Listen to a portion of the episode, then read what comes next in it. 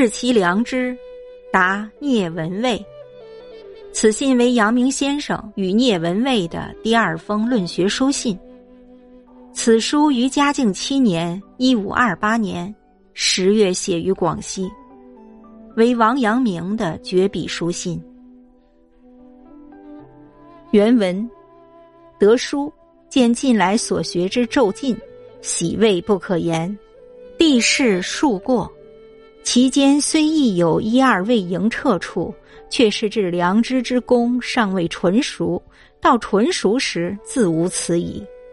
匹之驱车，既已游于康庄大道之中，或时横斜迂曲者，乃马性未调，闲乐不齐之故。然已止在康庄大道中，绝不转入庞采曲径矣。近时海内同志到此地位者，未曾多见，喜味不可言，思道之性也。见区就有咳嗽胃热之病。进入严方，则复大作；主上圣明洞察，则复甚重，不敢拒辞。地方军务容榻，皆于及从事。今却幸已平定，以剧本起回养病，得在林下稍就清凉，或可料耳。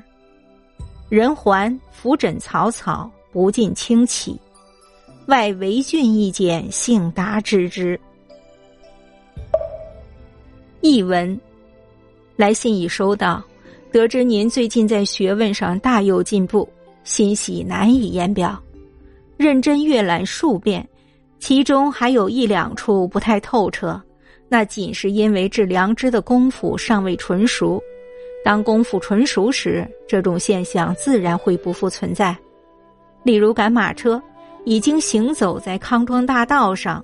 有时出现的迂回曲折，那是由于马性还未调养好，或者是缰绳马勒还不够整齐，但已经在康庄大道之上，拐到小道上的情况绝对是不会有的。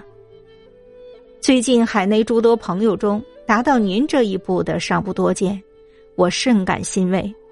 这正是圣道的一大幸事。从前我就有咳嗽怕热的疾病。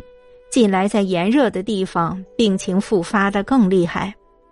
皇上英明洞察，托付的责任重大，又不敢推辞。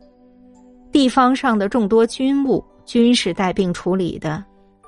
好在如今动乱已经平定，并向皇上呈请回家养病。若能在家乡避暑，也许能够痊愈。我即将返乡，扶诊写信，诉不尽倾慕和期盼。另外，捎给韦俊的书信，请代为转达。